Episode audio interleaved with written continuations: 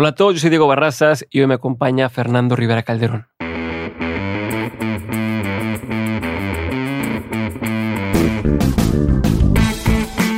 Bienvenidos a un nuevo episodio de Mentes. Hoy me acompaña Fernando Rivera Calderón, músico, locutor, actor, conductor, compositor, periodista y escritor mexicano. Fernando fundó El Hueso, programa de W Radio que condujo por más de 10 años.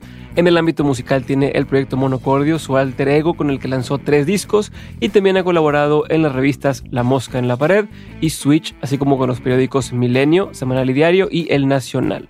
Fernando también es autor del libro Diccionario del Caos y hoy en día también lo puedes ver en su programa El Ombligo Cósmico en YouTube. También tiene un montón de proyectos adicionales y es por esto que es muy difícil quedarnos en un solo tema, tiene un currículum muy muy amplio y hoy justamente hablamos de temas variadísimos como la infancia de Fernando y cómo le gusta explorar diferentes pasiones, sobre periodismo, medios de comunicación y un poquito de política. Es un episodio muy completo así que espero que lo disfrutes tanto como yo. Aquí te dejo con Fernando Rivera Calderón.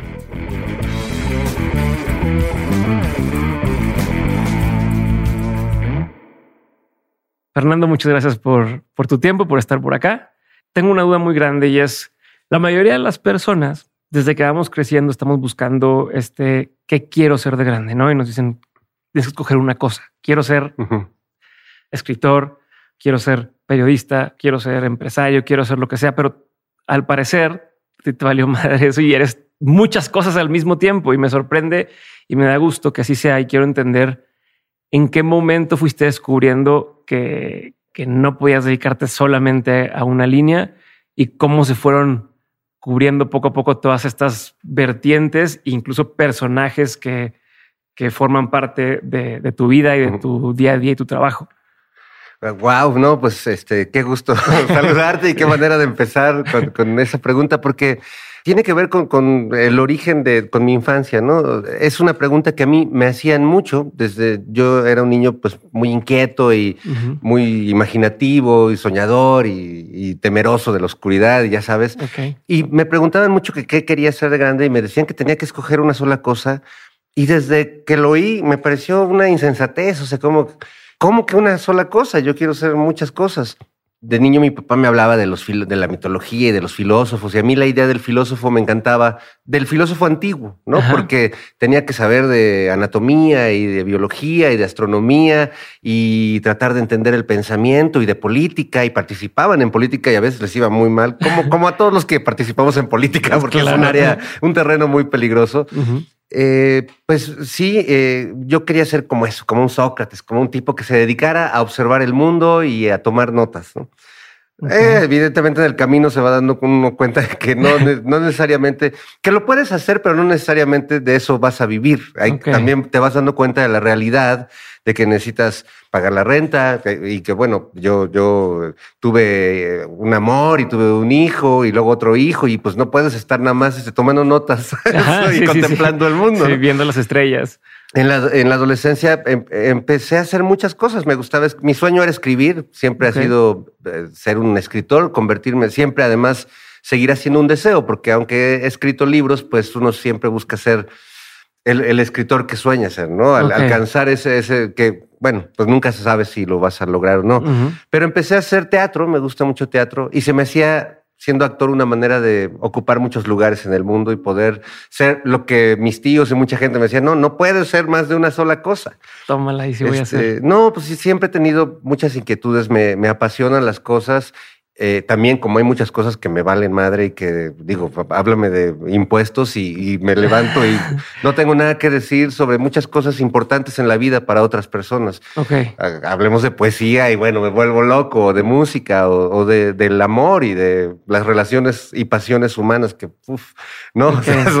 entonces, bueno, pues creo que esa esa cosa social de quererte orillar a, dedicarte solo a una cosa y a ser un especialista en algo, porque además cada vez somos una sociedad más especializada y lo entiendo, se, necesitan doctores especializados, se necesitan técnicos especializados, pero en, el caso de alguien como yo, que, me, me, niego a definirme en un rubro, pero que soy un poco poeta y un poco actor y un poco conductor de tele y compositor de canciones de amor, pues bueno, más bien creo que me mantengo así a salvo de, de los adjetivos y de los cargos. Soy licenciado, ¿no? O sea, Ajá. estudié casi, eh, termino una maestría, o sea, pero nunca me ha gustado ponerme ningún de esos, ningún título porque como que pierdo libertad para hacer lo que se me dé la gana.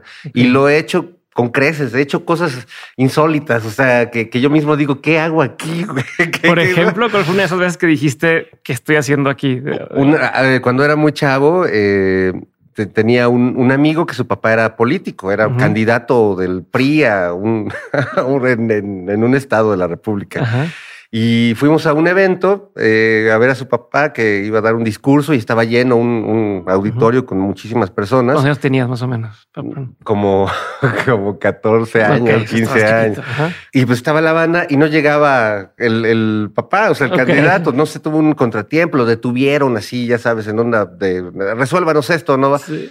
Y entonces me dice mi amigo, oye, pues no llega mi papá y la gente ya está ahí. Entonces me dicen, oigan, este, necesitamos que alguien se aviente unas palabras. Y yo, y que corte a compañeros de partido. No. Y pues A los 14. Sí, todo. No, es que me encantaba hacerle a la siempre. Entonces, pero lo peor del caso es que termino el discurso así súper, este, yo ya inflamado y vamos a luchar porque la solución somos todos. ¡yeah! Y bajo y este, y mi cuate todo serio me dice, estuvo muy bien tu discurso, pero el eslogan es el del güey del pan, cabrón. No, te equivocaste del- No, completamente. yo ni sabía. No. Bueno, este, entonces fue, de todas formas, igual fue una ovación y este, triunfamos, porque en la política finalmente todo es eso. Eh, mucha simulación, mucha hipocresía. No todo, pero sí es lo que prevalece, ¿no? Y la imagen que todos tenemos de la política es eh, una bola de fanfarrones haciendo como que hacen, Ok. Mientras otros este, como que los hacen como que los critican y otros hacen como que los gobiernan, ¿no? Sí, está cabrón. A ver, pero voy a hacer varias pausas y me voy a regresar en varios, en varios momentos.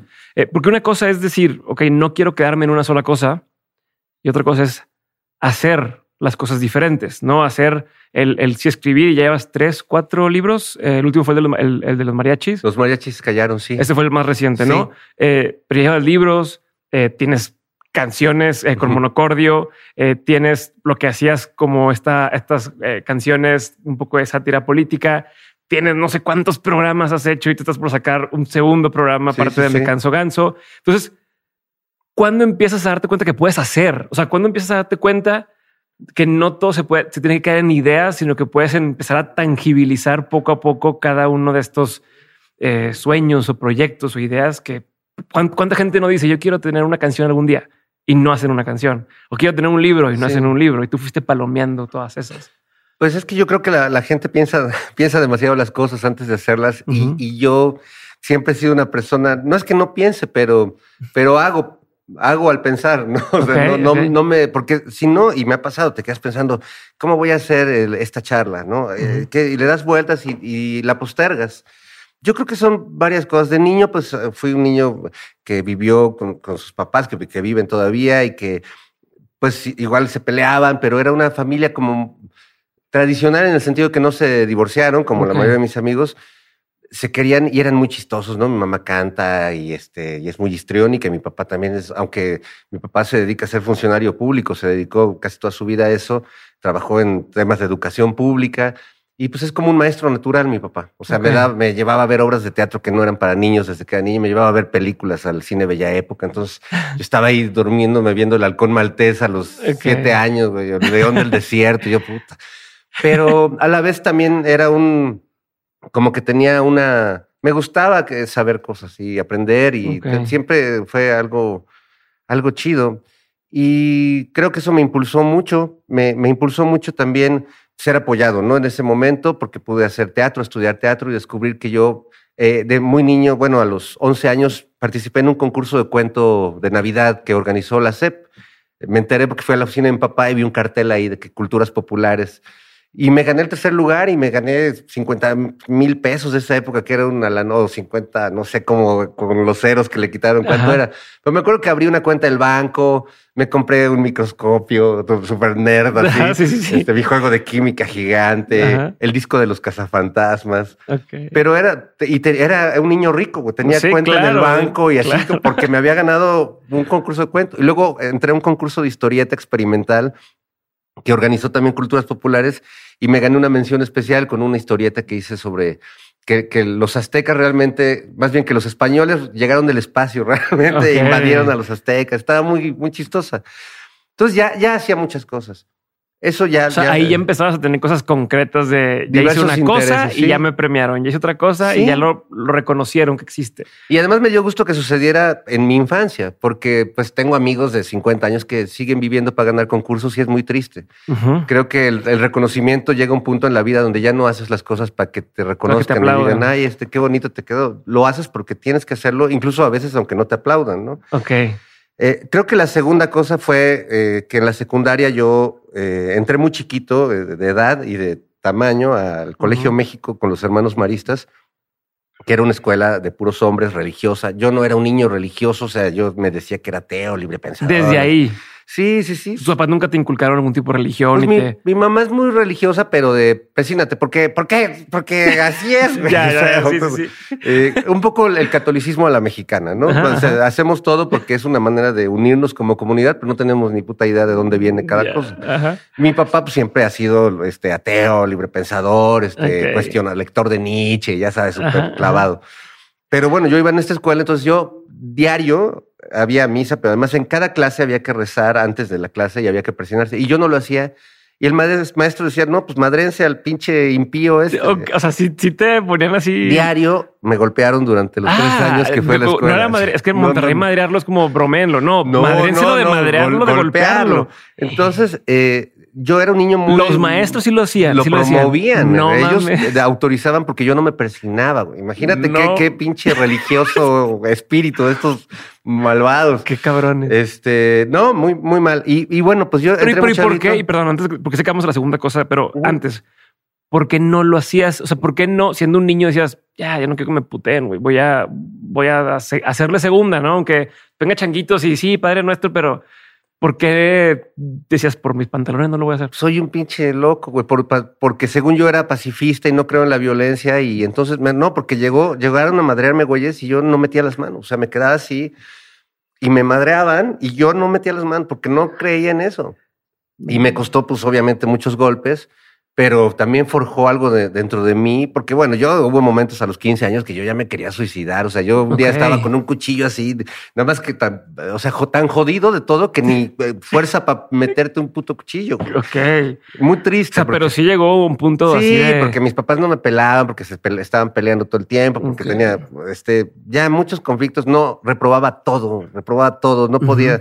Como que estaban, me adelantaron un año en la primaria. Aparte. Y yo creo que llegué, más de- grande. llegué inmaduro a la secundaria. No entendía de matemáticas nada, no entendía. Me sentía, me decían, bueno, que era este, enfermo, que, eh, o sea, me, me agredían mucho los maestros y los alumnos. Me madreaban desde que me subía al camión. No seas mamón. Me madreaban este, cuando llegaba al salón, me madreaban en el, el recreo, me madreaban todos los días. Y puta, pues fue llegar a, a una reducción de mi ser muy cañona. Claro, claro, es- es- es- o sea, ¿cómo mantienes el, el autoestima o el, no, pues es una humillación de, de constante. ¿Cómo evita? Constante. ¿Cómo evita? O sea, a ver, voy a gu- gu- guardar las, las proporciones, pero es como una especie de campo de concentración, si lo quieres ver así, ¿no? De Yo lo te vi como una te cárcel. quitan, te quitan de todo lo que te hace tener cierto amor propio y, estás ahí a merced de, de puros lobos. ¿Cómo, cómo, el- ¿Cómo le haces para no ceder a eso o para sobrevivir a esa época? Pues me da mucha tristeza haber vivido eso y que además mis papás no, no hayan logrado. Creo que hasta la fecha les cuesta trabajo reconocerlo porque fue un olvido así como Sí, de. o de sea, que, ay, se me fue el pedo. con no este". puedes este, que te, te madren diario a tu hijo y que tú no te des cuenta, o que golpeen Sí, diario a- alguien que quieres mucho y que se supone que estás preocupado por él. Pero eh, también yo no sé cómo, cómo salir de ahí. O sea, recuerdo haber estado tirado así, eh, golpeado en el- los campos, chillando y, y empezó como a, a pasar algo, un- una especie de sentido del humor, pero ya como raro, ¿no? Porque em- empezaba a sentir que ya no, que ya no tenía sentido nada, que, que no valía la pena nada. Y, y en ese momento, o te, o, te, o te deprimes ya del todo y te vuelves un amargado o una persona mala, yo creo también. Ajá. O empieza a haber un, un humor, algo, algo que viene del amor también, que yo creo que me dieron mis padres de niño y que yo era un niño muy consentido. Tuve puras abuelas, tías, primas, o sea, puras mujeres me criaron. Entonces era un niño súper, no sé si afeminado, pero muy, con una sensibilidad muy femenina. Claro. Llegué a una escuela de puros hombres y era lo más brutal que te podía pasar. ¿no? además, yo dibujando, llevaba, me cacharon, llevaba mis muñequitos de Star Wars, no, pues madriza. O sea, todo era golpe, golpe, golpe. Entonces, este. Ya, ya se me, se me fue de, dónde venía. ¿A no, dónde, porque, ibas, a, a, cuando te fuiste dando cuenta de poder hacer cosas concretas. Sí, eh, salí de la secundaria con el pase al CUM, que es una escuela eh, muy nice de chavos así, triunfadores, emprendedores, hijos habitualmente de gente que tiene lana. Eh, nosotros no éramos esa clase de familia, pero mi mamá soñaba con que yo subiera de nivel, porque además ella venía de un contexto muy difícil, ¿no? También ahora lo, veo. Ya no lo, recrimino, lo entiendo y es, es cabrón porque darte cuenta también de las motivaciones de tus papás. Claro. Pero cuando salí de la secundaria, me acuerdo que me dieron mi pase a esta, esta preparatoria muy nice y yo fue mi primer acto de libertad porque estaba tan convencido de que no quería convertirme en ese niño rico que era mi compañero que me pegaba en la escuela. Les rompí, les los senté un día frente a mí y les dije, oigan, ¿se acuerdan que querían que entrara al CUM? Pues aquí pues, está la carta y... Y ha sido de los mejores momentos de mi vida, porque sí me acuerdo la cara de mí, pues, de mis papás y de, no mames, o sea, y yo no, ah, pues a ver cómo le haces, tú te buscas tu escuela, güey, tú te la pagas, me acuerdo que me dijo papá, mi mamá, no, que no puede ser, que... Qué decepción, no se cuenta ¿Qué hiciste? No, la mejor decisión de mi vida, me fui a una escuela X, sí, donde era, eh, eh, o sea, donde despertó un lado de mí, todavía no el lado amoroso, pero sí el lado de hice una revista, me hice campeón de oratoria, este, era el jefe de grupo, hicimos una huelga en la escuela, o sea, ya era, me volví. La vuelta, diste la vuelta. ¿Qué pasó? ¿Cómo fue? La verdad, no, no lo entiendo. Pues una química, una alquimia rara de un niño muy, pues primero cargado de amor, luego muy violentado y luego que, que pudo dar un clic. Para bien, porque pudo haber estado al otro lado. Pues, o sea, es que ha estado, ha estado tremendo, ¿no? O sea, todo el tiempo yo creo que, y por eso yo soy una persona muy inquieta y, y a veces tengo mil cosas en la cabeza porque tampoco quiero quedarme demasiado tiempo solo con, con eh, sin nada que hacer, porque mi cabeza, así como puede crear muchas cosas y ser hiper creativa, también puede ser hiper autodestructiva, ¿no? Este, yo suelo ser un ser más feliz y solar y luminoso y no me gusta, por ejemplo, entrarle a, las guerras en Twitter. De, me, da, me da mucha hueva. Prefiero dedicar mi energía a otras cosas. Pero sí, en la, en la, parte íntima, personal, pues sí tengo mis, mis zonas así súper tremendas, ¿no? De terror. Ok, ok, ok. A ver, entonces dijiste que fueron estos momentos en los que te fuiste dando cuenta de, va, yo puedo como ser dueño de la situación un poco o marcar, marcar eh, las diferencias. Me voy a regresar tantito, me voy a regresar tantito a antes de, la secundaria más yo siempre quise o me gustó el tema de escribir y de leer y demás. ¿Cuándo fue las primeras que te acuerdas o por qué eh, sientes que te empezó a gustar mucho esto y te empezaste a clavar en este, en este mundo? Pues porque eh, en mi casa, mi casa estaba llena de libros. Eh, mi papá es, un lector así tremendo que heredó además la biblioteca de un tío suyo. Eh, mi, padre es abogado, pero pues tenía muchos libros de, derecho, pero también su padre, o sea, mi abuelo, era doctor, entonces tenía un montón de libros de anatomía, de medicina y libros de filosofía y, yo, pues todo. Porque eran como mis juguetes. Era un niño muy solitario vivía sobre el circuito interior como un kilómetro del aeropuerto. Entonces todo el día era ruido de aviones, tráfico que empezaba a ser ya la Ciudad de México una ciudad ya muy complicada.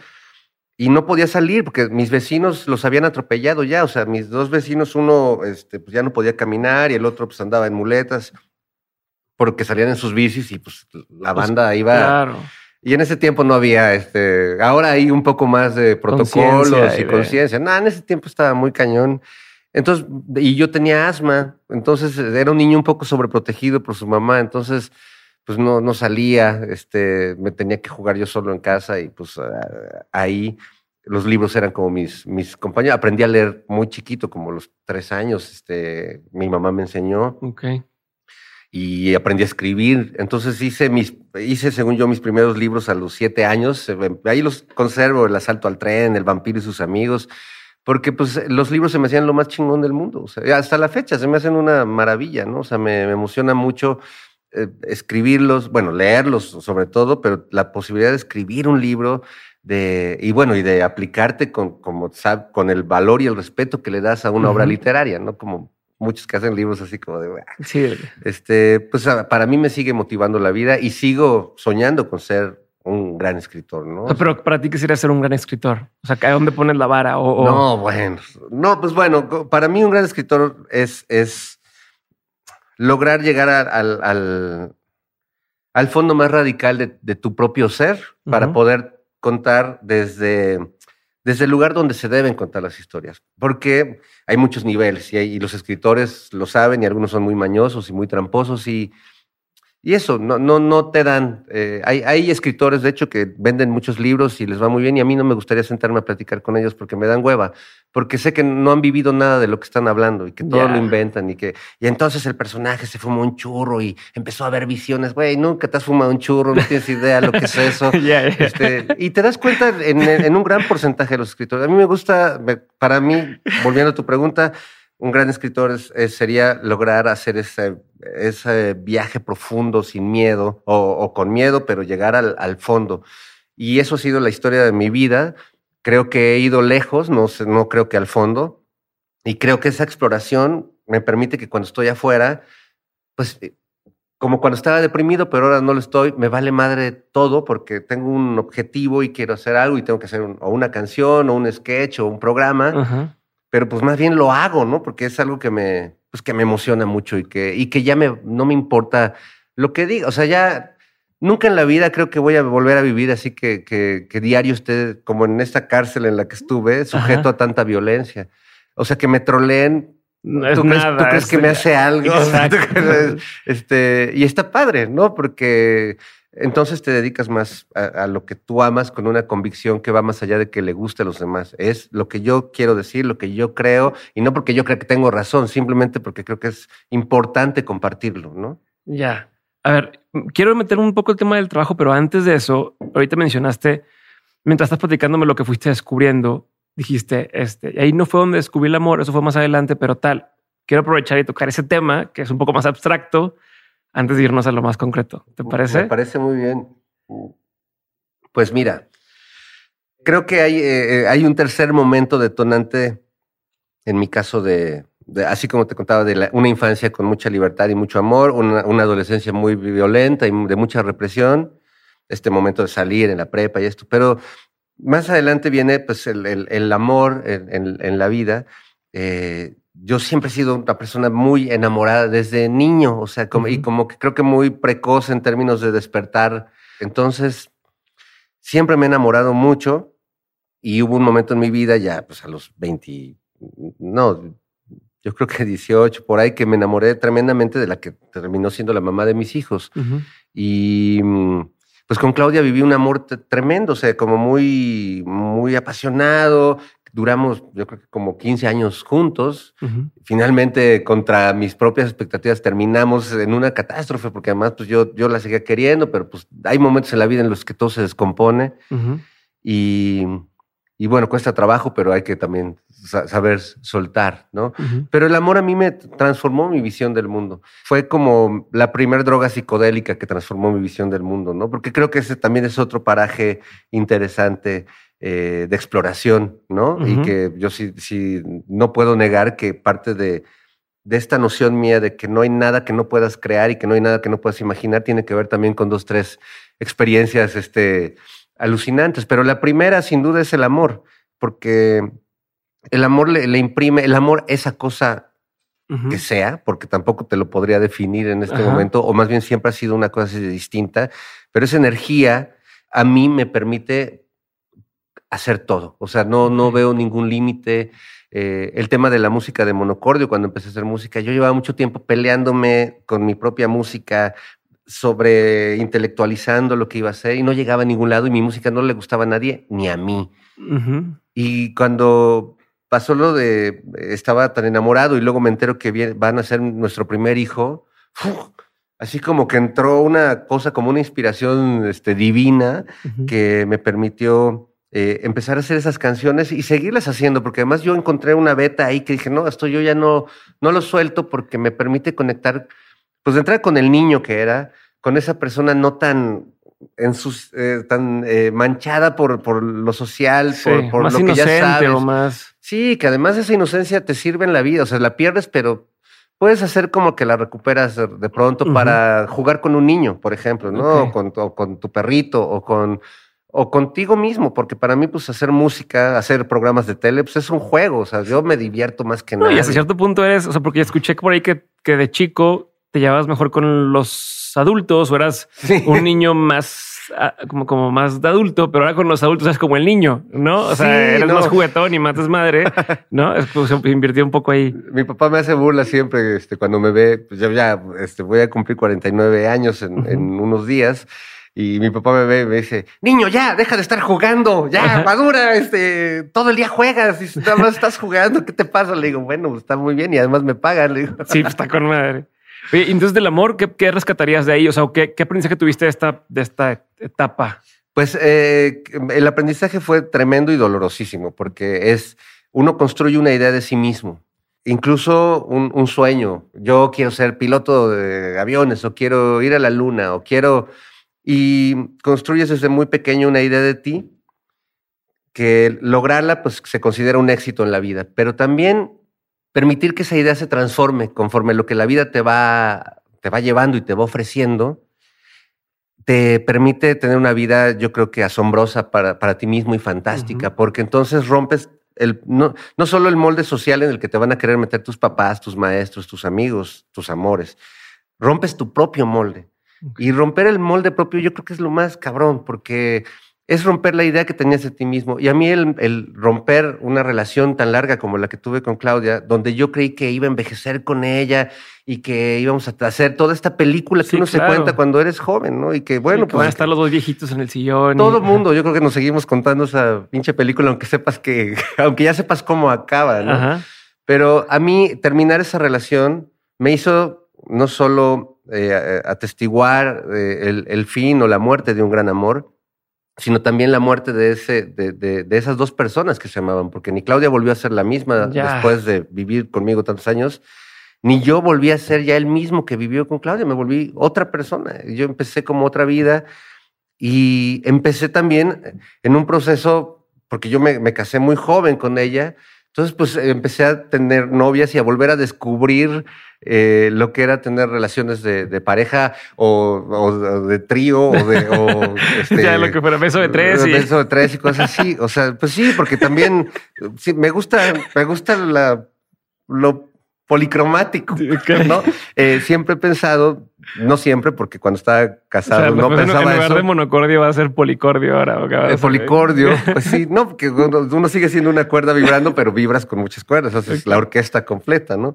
Siento que cuando eh, vivía con una sola persona y que es muy válido y que además la pasé increíble y la gente que veo que se llama les mando como lo mejor, pero siento que en la, en la vida y en la experiencia de alguien que busca transmitir experiencias, como es mi caso, eh, es como, como haber aprendido de niño que la Biblia era el libro donde estaba todo y entonces empiezas a leer la Biblia y sigues leyendo la Biblia y empiezas a buscar cosas en la Biblia que ni están en la Biblia y entonces vuelve tu libro. Entonces terminas volviéndote como, pues se empieza a volver un dogma, una, algo que volvemos a un esquema de donde no te puedes salir.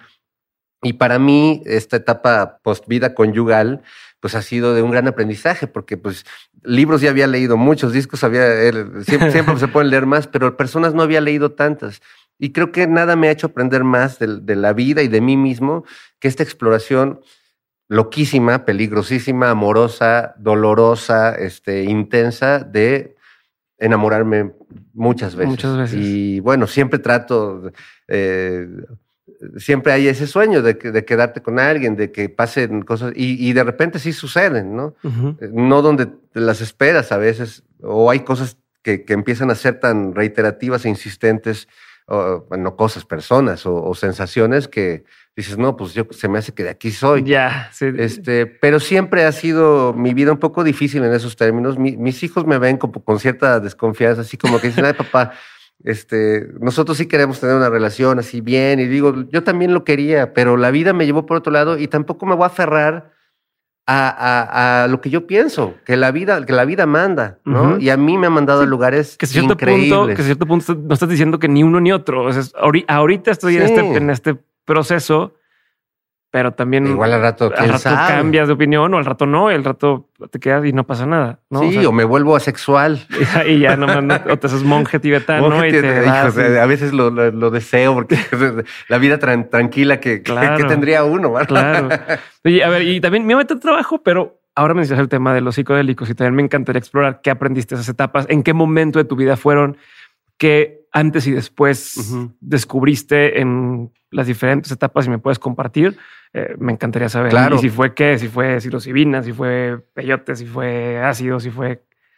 Pues ha sido un poco de todo. Yo soy un psiconauta natural. Desde chiquito me gustaba mucho ponerme a dar vueltas. Pensé que de chiquito me gustaba mucho meterme cosas y Pues sí, porque también este, un día me metí un dado a la nariz. Este, era- he sido siempre un curioso explorador. Tenía mi juego de química. Un día me tomé una madre que No. estaba haciendo y me desmayé. no, Un día quemé el cuarto servicio. no, estás loco. Un día iba a volar y me- mi mamá me agarró en la azotea. O sea, No, no, no. no sé qué te dijo, man. Ok. Ya trae, o sea, siempre, Ya traías ese chip de explorador. siempre me ha llamado la atención lo otro, lo que no se ve, lo invisible. Sí, fui un niño, por ejemplo, que, que tuvo una fascinación por los Reyes Magos y al- yo alucinaba con el tema de los Reyes Magos, porque un día, según yo, los vi. O sea, imagínate mi nivel de... O sea, que ya te habían dicho papás, no existe. Y tú, No, no, pero yo los vi. Se asomó el pinche Baltasar a la ventana, lo acabo de ver. O sea, no, mis papás así de no mames, tómale la temperatura al niño. porque está-". Este, entonces, eh, pues sí, hay, hay un poder ahí de la fantasía. Ajá. Sí, pero, pero de, ta- de tanto que lo crees que lo ves. O Lo sea, ves, y bueno, siempre estaba alucinando eh, en las noches, bueno, tenía que dormir a veces con la luz prendida porque tenía muchas fantasías y alucinas. Entonces, me acuerdo que tuve una novia en la universidad que me decía, ¿nunca has fumado mota? Le digo, no, puta, es que el día que fumes te va a explotar la cabeza así con las ondas que ya traes de manera natural. De niño me gustaba mucho, la neta, dar vueltas, o sea, marearme. O sea, Adrede. eh, eh, tenía una relación también con el alcohol curiosa, porque pues en mi casa hacían muchas fiestas, mis papás eran muy, tuvieron una época muy fiestera y muy, y eran muy padres y los, los quieren mucho sus amigos. Y entonces, este, cuando mi papá hacía fiestas, yo decía, ah, pues aguanta, entonces yo voy por los amigos de verdad. Pero yo tenía cinco años, entonces los amigos eran las, los pomos. Ok. Y yo decía, bueno, ya leo que venga la gente, pero pues los amigos para la fiesta ya están. Ok. Y un día después de una fiesta, pues me tomé yo algo y también hospital, güey, porque pues me empedé con tequila a los cinco no, años. hombre. Este, porque pues también en ese tiempo no, no había tanto de. Sí, es como cuando- Cuida, no deje una botella al alcance de sus hijos. No, en esa época, hasta cuando me cuentan así, mi papá, mi suegro, que, que, ah, sí, a los 14 años yo manejaba y nos íbamos de no sé dónde, no sé dónde, y dices, ¿cómo pasaban todas esas cosas? Que hoy nadie deja que pase, ¿no? La supervisión de un adulto Sí, sí. no es tan atento, ¿no? Eh, Entonces, bueno, pues sí, hace- uno experimenta. Y yo era un niño muy loquito. O sea, la verdad es que me, me encantaba estar probando cosas y comerme las hierbitas que. ¿Tienes hermanos, perdón? Dos hermanas y, menores. y no hacían, o sea, no estaban igual de... Hiper fresas. Ok. dos, dos chavas así. De hecho, a mí me dicen que soy adoptado, que son dos güeritas así, súper acá, lindas. Hablan así, todo así. como- No, no, las, las adoro. Les mando un beso, pero no, no.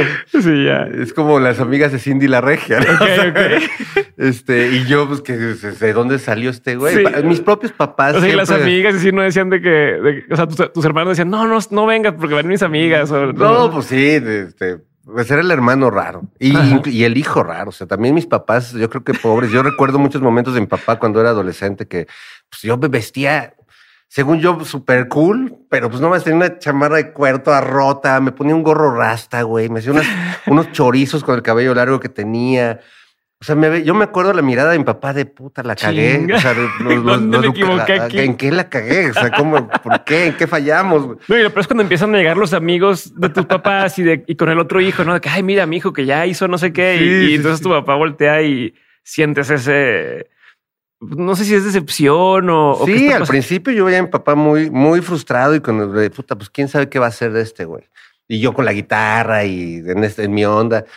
Ahora pues cambió. ¿Hubo algún punto donde, donde sentiste que plup, ya agarraron la onda y, y al revés ya es como, mira, ahí está este cabrón? Mi mamá como que siempre ha agarrado la onda y a la vez siempre ha sufrido. O sea, como que por un lado ella se sigue imaginando que su hijo podía este, ser- salir en las telenovelas o, o ser alguien que ganara mucho dinero, lo, que, lo que ella ve como algo exitoso en la vida. ¿no? Pero entiende perfecto desde niño que yo soy un niño un poco diferente y, y, siempre me apoya y siempre ha estado ahí en las cosas más locas que yo he hecho. Okay. Mi papá siento que siendo alguien político y un hombre de traje y que ordena su ropa para cada día de la semana, el Okay. domingo, y es esa clase Okay, de persona, este, Como militar casi, ¿no? pues con una formación casi militar. Mi papá tiene una disciplina casi militar y, y lo admiro porque en el trabajo, puta, ya quisiera yo así ser así como un soldadito, ¿no? Ajá.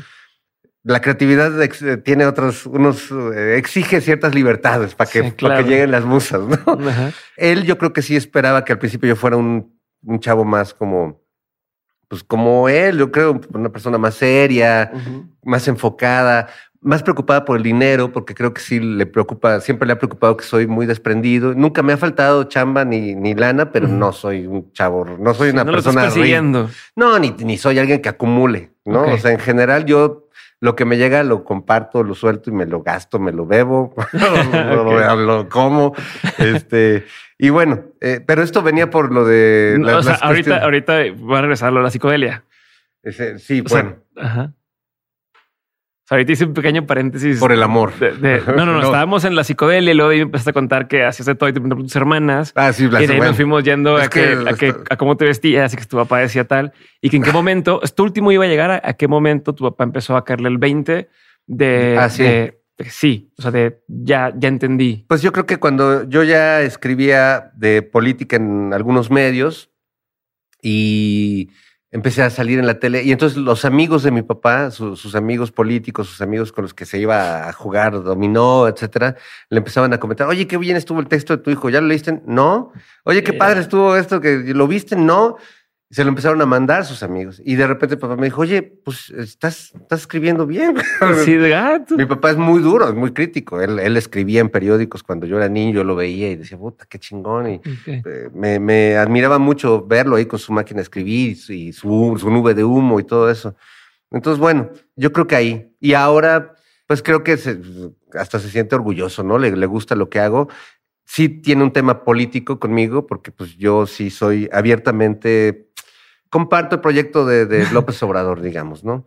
Porque ni soy morenista ni eh, apoyo todo lo que implique el- este tema de la 4T, pero sí eh, comparto la locura quijotesca de. López Obrador y mi papá no. El ideal, el, como el, El ideal y, y que creo que, que el proceso nunca iba a ser fácil ni rápido como, como muchos de los que ya se arrepintieron o, o creían que el país iba a salir del hoyote en el que estaba en, en tres años, ¿no? No, no es así. Entonces, en ese tema, pues sí veo que mi papá ah, tiene issues conmigo, pero es tan respetuoso y tan inteligente en ese sentido que pues podemos incluso hablar y tener esas diferencias y nunca pasar, ¿no? Ya, sí, no, no. Aunque nos estemos echando uno- unos, este, unas cubas o... Ya. Oye, Lo pues voy a regresar así a lo de la psicodelia, que es donde íbamos. Sí, sí, sí. De estas experiencias, cuando fueron sucediendo. Es que esta que- charla ya es como un viaje de Sí, ácido. sí, sí, lo que va- estamos viendo. Y, y hay flashbacks. y- Así es, así es esto.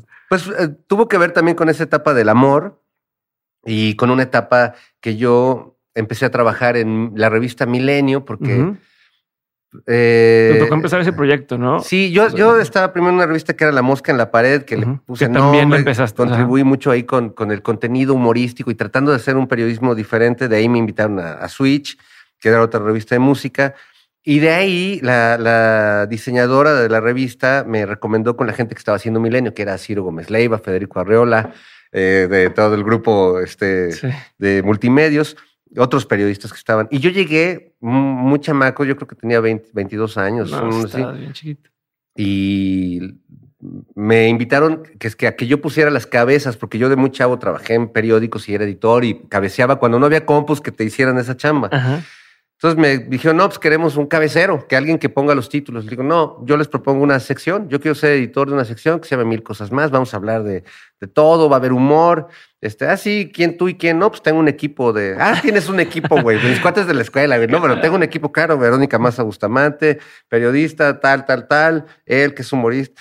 Pues yo no sé cómo se los dije estos güeyes. Me acuerdo que me Se veían como de este. Yo greñudo, güey, este, con mi gorrita rasta, todo pésimo. Ajá. ¿Y cuánto quieres ganar? No, pues este, 35 varos libres, pero así yo me, Así, yo me puse o sea- muy cabrón en esa época, ¿no? Ajá. Te vendiste bien. Y estuvo muy cabrón que se voltearon a ver estos güeyes y así como de, Pues dice este güey que muy chingona. Ah, pues órale, a ver, vas, güey, ¿no? Y pues voy. y- Pero por ejemplo, ese sueldo que pediste en ese entonces era alto para. Era alto para. para- no, sí. Ok. Era alto. Estaba muy Y bien. no tenías nada de. O sea, bueno, sí tenías eh, ya experiencia y desde. ya había ganado desde- muy mal en otros chamas. Ok. O sea, ya podías llegar y venderte y decir. Pero además ya tenía una ex- buena experiencia. A los Sí. 23 años yo ya había eh, trabajado En el Nacional, una década en en el el- Nacional, sí. ya había sido editor de dos revistas, ya había trabajado en la radio. No, entonces sí puedes decir. O sea, yo ya me sentía muy cabroncito, ¿no? La verdad es que no. O sea, la- nunca uno termina de estar bien preparado, pero ya sabía más que mis contemporáneos que iban casi saliendo de la escuela. ¿no? Ujú. Sí, y sí, yo sí. ya este, podía exigir una chamba de editor.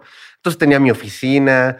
Y pues ahí en la oficina ya sabes, forgando, forjándome el churro y este, y metiendo caguamas y haciendo una edición muy divertida y jalando una bola de locos, moneros, ilustradores, eh, escritores, poetas. Yo le publicaba a todo mundo. Ahí estaba Trino, ¿no? Un tiempo, Eh, ¿o no? Trino llegó a colaborar y Gis, pero Gis. también este, pues, un- Verónica Maza Bustamante, Jairo Calixto Albarrán, yo lo invité ahí a Milenio, Rafael Tonatiu, hasta la congelada de uva, o sea, lleg- llegué hasta a meterme en broncas por publicar textos, pues medio porno, cosas medio locas, pero pues fue increíble, porque sí, para a mí, como que me, me permitió darme cuenta que yo confiaba en mí, que podía hacer eso y que si yo transmitía eso, eh, iba a suceder. En, en la W igual, en el hueso. O sea, yo negocié.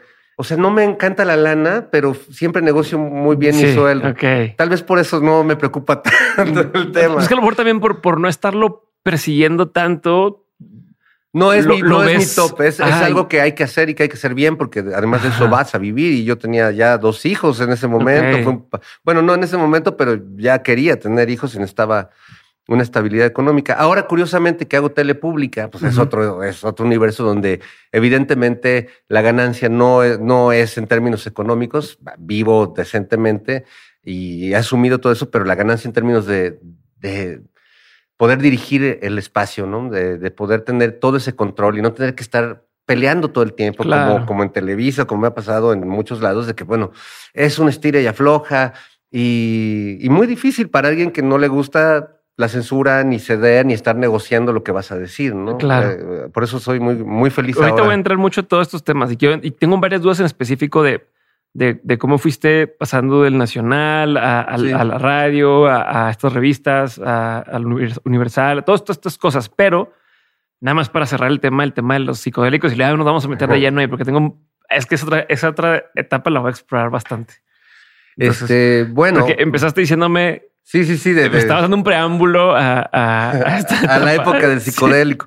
Sí. entonces estaba viviendo yo ya con, con, con Claudia y teníamos muchos amigos y yo era editor entonces, en Milenio y estaba rodeado de una banda cultural increíble, gente muy loca.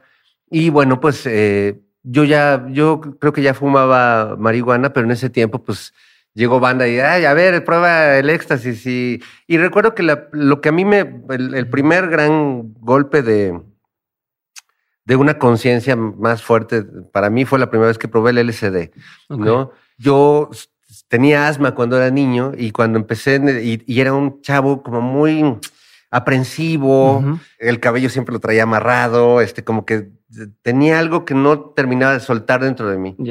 Me, me comí el ácido, estábamos ahí en, en un depa que tenía en, en la zona rosa y me acuerdo que me empecé a sentir que me iba a dar asma y que me iba a morir y que ya quería hablarle al doctor, pues clásico chavito Sí, así de sí. no mames, me voy a morir ya. Me fui a ver al espejo y empecé a ver una serie de transformaciones eh, y empecé con, con este pánico y dije, no, calma, tienes que lograr y un pinche diálogo ahí, ya sabes. Ajá. Y de repente, regresión. Soy un bebé envuelto como me envolvía mi mamá, como taco, pero apretado, con los brazos así, ahogándome, güey, con mi mamá apretándome más. De, de amor, güey, pero pues así la aprensión de- del amor inseguro. Y me estaba ahogando, no podía respirar y lo vi y se acabó el asma. O sea, no volví a tener un ataque de asma nunca en mi vida.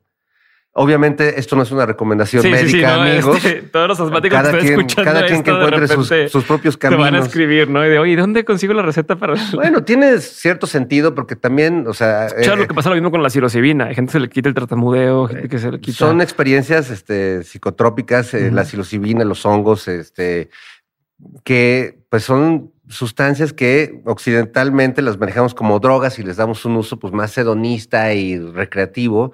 Pero si tú les das un sentido, yo pues sí les daba un sentido más, no sé si ritual, pero sí un sentido profundo, ¿no? Siempre eh, en ese tiempo en el que esa etapa previa a tener a mis hijos, que fue como la etapa fuerte de, exploración psicodélica, pues siempre estuve asesorado con mi libro de Antonio Escotado, ¿no? Por ejemplo, que pues antes de probar cualquier sustancia estábamos este, leyendo ahí y calculando y buscando el escenario mejor y, como que el objetivo del viaje. Entonces sí fue una temporada pues muy interesante, la verdad, muy divertida también, muy loca, ¿no? Sí pasaron también unas cosas. Yo así en la cornisa del edificio diciendo que, mire, no le tengo miedo porque ahora tengo vértigo y entonces, no, mire, puedo volar y todos ya, güey, regresa, cabrón. Bájenlo porque siempre tengo la onda de que puedo volar, o sea, como que no, no, no me he quitado esa idea de la cabeza. este, quizás un día lo logre, pero bueno, este, fueron viajes muy padres. Después, pues obviamente ya entramos en, en el tema de la paternidad y pues ya prácticamente no, y luego ya me separé. Yo era muy de, viajar en, en, el amor también, ¿no? Entonces tuve algunos viajes muy desafortunados ya después de mi divorcio, unos mal viajes horribles. Lo dejé muchos años. Hace, yo creo que unos tres, comí unos honguitos increíbles, este, porque lo había hecho hace mucho en Huautla, pero fue un mal viaje, ¿no? Porque, pues, ver clásicos chilangos este, exploradores de hueva, güey, ¿no? Pero bueno, eh, hace unos años lo volví a hacer y volví a, pues a recordar toda esa, esa, esa otra, otra trama de la realidad que percibes, esa, esa libertad de pensamiento, ¿no? Esa cero límites. O sea, yo, yo sí, eh, a la hora de crear, como que no veo la frontera. O sea, creo que el límite es pues que tenga, que no hayas dormido, que tengas sueño, que que, o sea, que algo físico, pero mentalmente, pues, ¿qué no, qué no puedes imaginar? ¿Qué no puedes hacer? ¿Qué no puedes realizar? Nada, ¿no? Todo, es, todo está ahí. ¿Qué, qué justo hablando de eso, qué cambia en tu trabajo estas experiencias? O sea, porque entiendo en el tema y, esta disolución del ego y en las relaciones, entender que todos estamos conectados, pero a la hora de aplicarlo a tu trabajo, ¿qué sentiste que empezaste a ser diferente o que podías entender de forma distinta? Que, que soy el dueño del universo, que todo está a mi disposición en términos no, no como se lo imaginan muchas personas en términos materiales, ¿no? Eh, tengo toda la lana. La gente cree que ser el dueño del universo es tener mucho dinero, tener casas. No, no, ser esta, esta jalada que estoy diciendo en realidad es la, la, sensación que además la, la percibes en estos viajes pero se te queda para siempre, ¿no? Es algo que ya no, no es que yo ahorita no estoy drogado y puedo sentirlo así, de que todo está a tu disposición, de que la cosa es agarrar el cable correcto y hacerlo, dejar, no, no racionalizarlo, no pensarlo, hacerlo. Eh, yo por eso puedo hacer una canción, improvisar, o, ponerme a bailar, o, salir en la tele y decir algo que pueda ser chistoso, pero ni siquiera yo saber qué voy a decir. Ya no podría memorizarme un show de stand-up, ¿no? O sea, me cuesta trabajo. En las obras de teatro, pues hay una escaleta, pero yo improviso porque, porque no tengo miedo. O sea, básicamente en la parte creativa me siento muy libre. Eh, en la vida todo te va limitando. simplemente envejecer, ¿no? O sea ya no puedes hacer muchas cosas, ya no, yo que soy súper borracho y fiestero, puta, pues o sea, para una fiesta, tres días de cruda, ya me guardo en mi casa. ya la piensas dos ya pongo Netflix y así hago, una vida normal, porque, pero mm, me encanta, porque, porque además ya no puedo parar, o sea, sí soy una persona que todo el tiempo está generando, no solo obras personales como los libros que escribo o las canciones que hago, sino proyectos creativos que involucran a mucha gente, como, como los programas de tele, que es una producción enorme.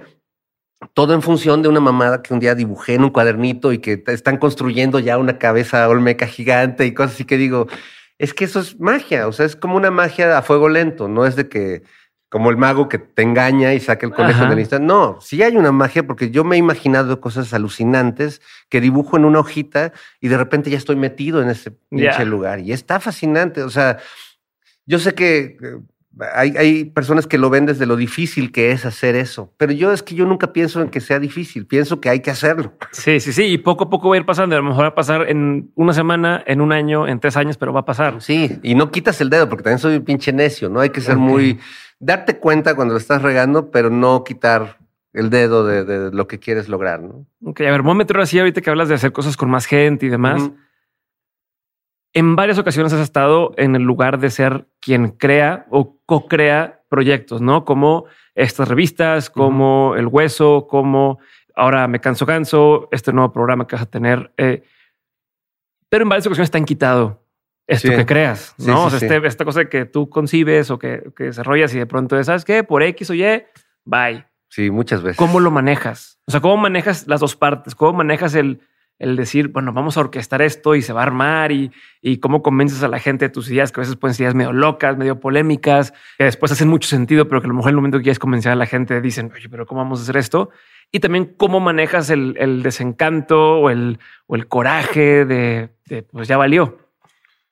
Pues con la misma actitud de desprendimiento con la que doy, ¿no? Porque o sea, no soy una persona que creo que sea acumulativa, salvo tratándose de libros. no, no soy alguien que se guarde las cosas. Me gusta mucho la idea de la economía solar de George Bataille, que supuestamente muchas de las culturas prehispánicas o antiguas practicaban, que era la economía del sol, que el sol, pues eh, en términos de economía, es, es un ente que solo da, da, da hasta que se consume. Ok. Y por eso, pues eran las ofrendas y los sacrificios, porque los, los humanos que veían ese, que, que veían al sol, entendían que esa era la manera. Entonces ofrecían la vida misma, corazones, todo lo, lo más valioso que tenían, porque no les quitaba, sabían que con eso garantizaban que el sol siguiera dándose hacia ellos, ¿no? Entonces, como, como profesionista, como persona que se encariña con los proyectos, pues siempre da coraje y sobre todo porque las causas tienen que ver con cuestiones políticas, ¿no? en un país donde ahora los periodistas que yo leo diario en todos lados se quejan de censura, pues yo eh, viví censura y nadie me podía leer. O sea, la censura real es cuando te bloquean tu voz y cuando te impiden poder llegar a otro medio y te cierran todas las puertas. Eso es censura. No estar leyendo en Twitter y, que te retuiteen tus tíos este, el texto de Loret Dibroso. O sea, eso no es censura, ¿no? Okay. Entonces sí, es doloroso las razones, pero también eh, yo me siento muy orgulloso de que nunca eh, mi, actuar profesional, incluso estando en empresas con las que no coincido con, su, con sus políticas o con sus líneas editoriales, yo nunca he cambiado mi manera de pensar por eso. Sí he modificado mi manera de pensar, incluso mi, manera política de pensar, por lo que he vivido en este país, que es otra cosa, ¿no? Pero sí, cuando me quitan un proyecto no me engancho. Eh, de hecho, a veces he salido muy mal porque he debido pelear por alguna liquidación, como en el caso de Milenio, pero pues después de mandar a chingar a su madre a todos mis jefes, pues ya no me sentía como para volverme a sentar a negociar. Claro. Pero en el hueso, en la W fue igual, o sea, era una salida que ya, ya estaba muy difícil, ya la víspera de las elecciones había una gran presión para que ya no dijéramos que eh, los que queríamos votar por López Obrador no lo podíamos decir y yo tenía un programa que según yo era mío, que yo le había puesto nombre y yo decía, ¿por qué yo no voy a decir lo que pienso? Sea, además yo no, yo aspiro a vivir en una sociedad donde haya menos hipocresía en los medios, ¿no? Que la gente sepa.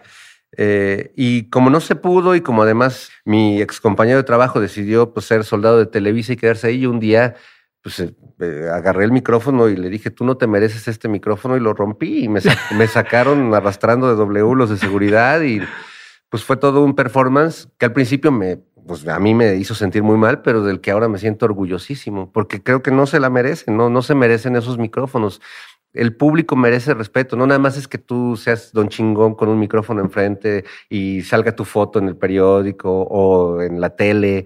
El, esto, esto no tiene sentido si no están las personas que nos están escuchando y si no respetas a ese público y si le dices mentiras o estás manipulando la información. El faltarle al respeto no es opinar estoy a favor o estoy en contra, es, no ser honesto con, con la opinión que tienes o manejar intereses detrás, ¿no? Totalmente. O sea, porque tú puedes decir, yo, yo quiero votar por él y, tu compañero podría decir, yo quiero votar por el otro, mientras eso era lo fuera honesto y, pudiera él decir, pues esta es mi lógica de por qué lo quiero hacer. Y así fue durante mucho tiempo que el hueso fue un, éxito realmente, porque pensábamos diferente y, pero pues ya cuando empiezan los intereses preelectorales y, en los partidos y sobre todo en esa época que no había iniciado la 4T y la verdad es que era el, el, PRI y el PAN como repartiéndose el banquete, pues estaban invirtiendo mucho dinero en los medios y no podían permitir que en su espacio o uno de sus espacios más escuchados estuvieran haciéndole campaña al otro. Claro.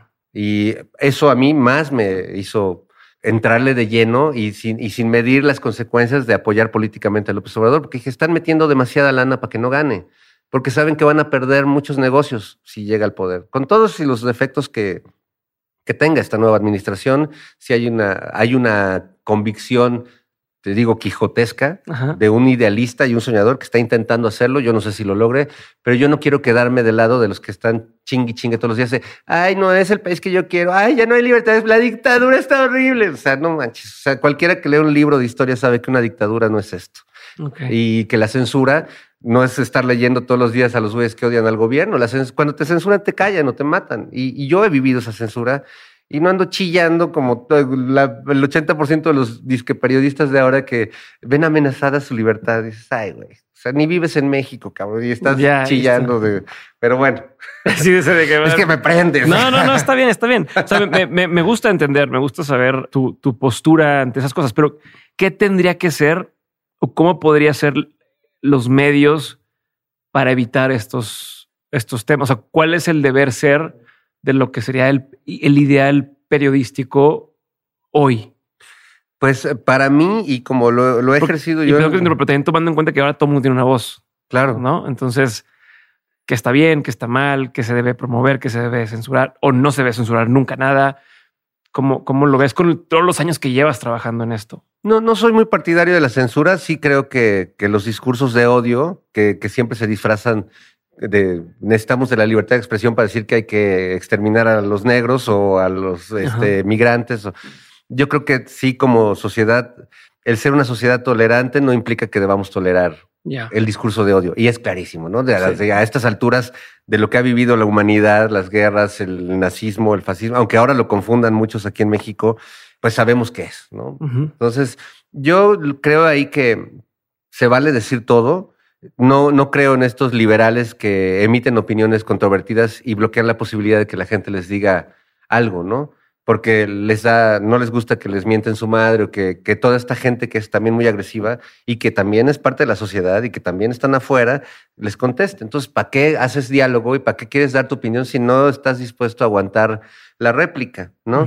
Yo creo que el primer punto de ética para, en mi caso, para hacer periodismo es no escribas nada que no le puedas decir a la persona en su cara. Porque yo conozco mucha gente muy cobarde que son bien, son como el perrito de los memes, el perrito mamado. No, el gobierno, y lo tienen enfrente y, oh, señor, no, sí, señor, ay, el biche perrito ahí.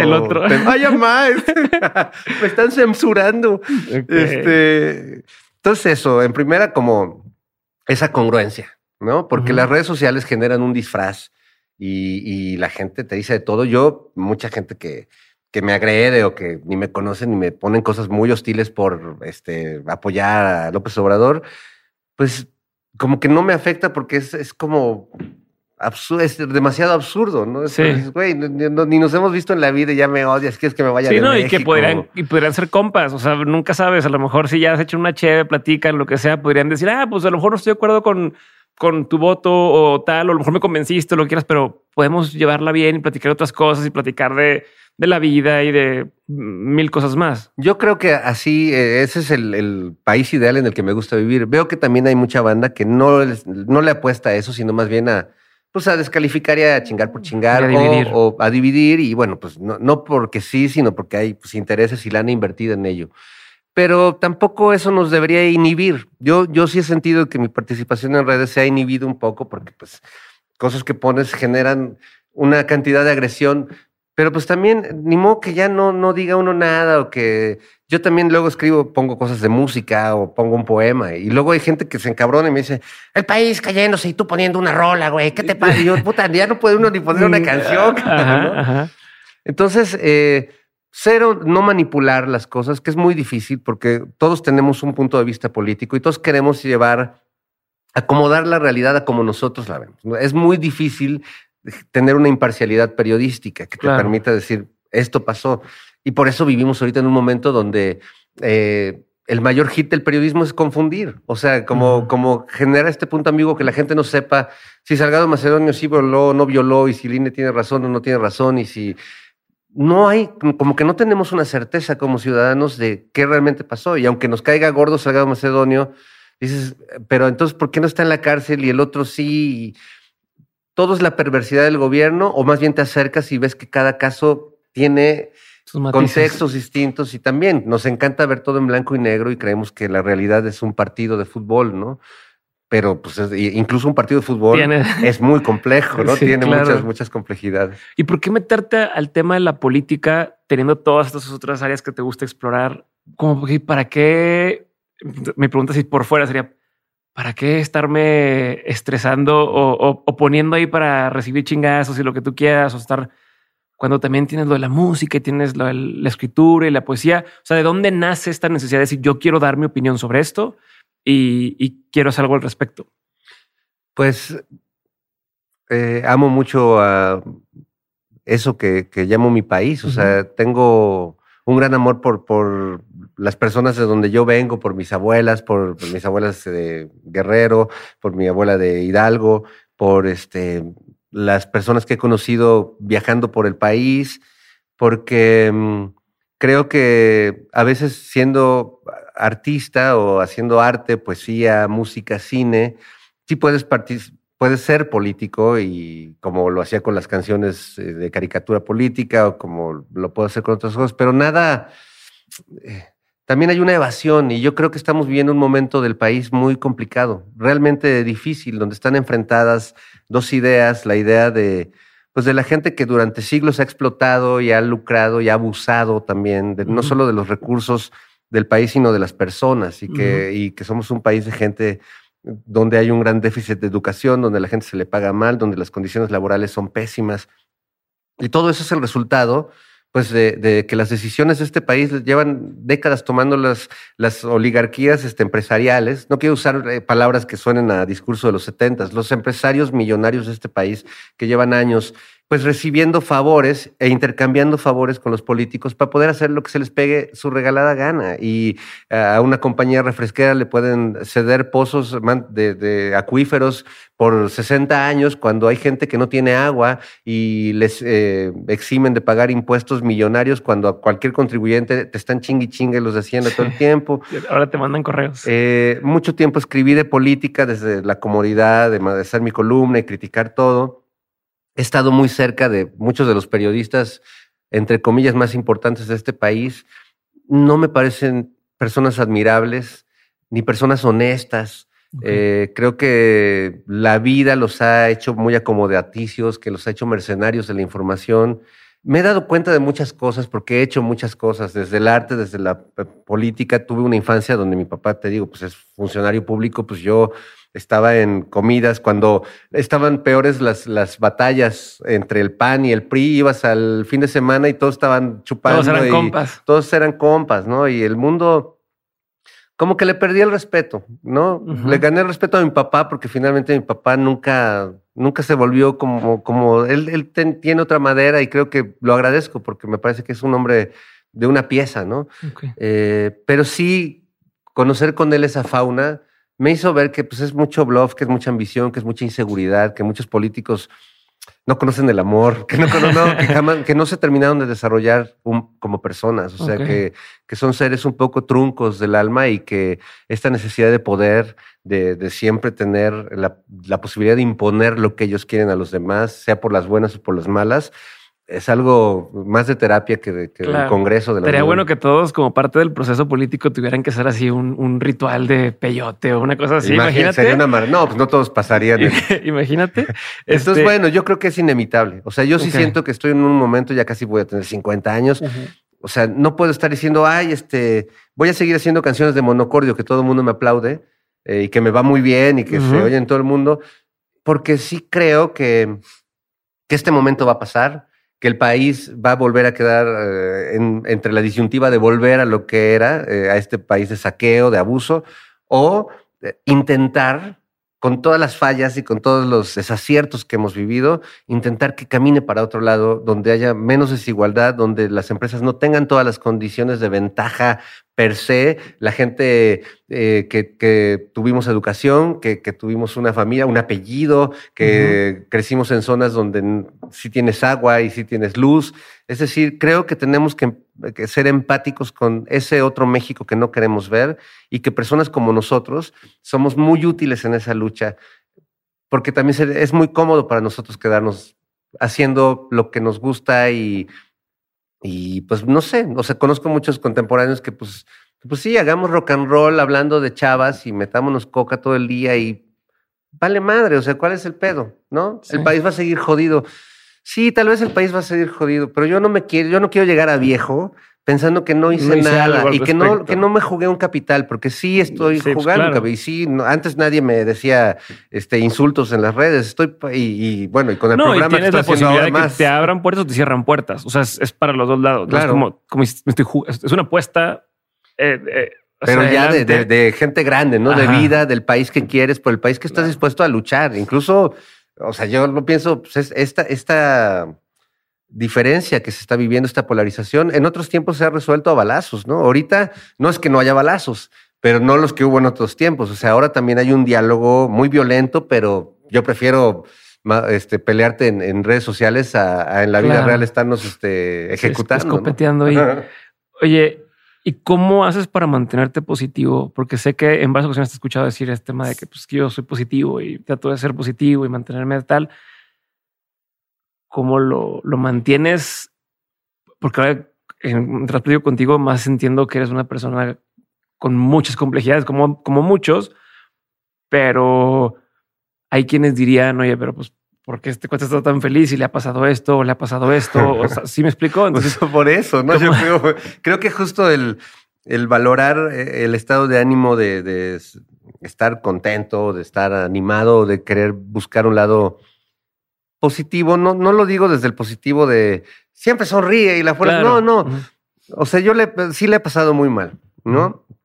Y valoro demasiado los buenos momentos, o las, veces que en la vida puedes estar tranquilo, comido, amado, este, o simplemente teniendo una buena charla donde se te olvida todo lo, demás, y puedes estar a gusto.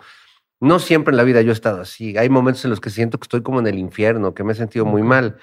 Eh, cuando me separé, hubo una separación muy ruda y eh, pues como que fui amenazado de que me iban a quitar a mis hijos y que iban a inventar que yo era tal y tal y que iba a haber testigos y que y yo me fui al hospital dos meses en Ribotril, güey, porque pues cómo lidias con alguien que te quiere dañar y además pues van a mentir para, para joderte, ¿no?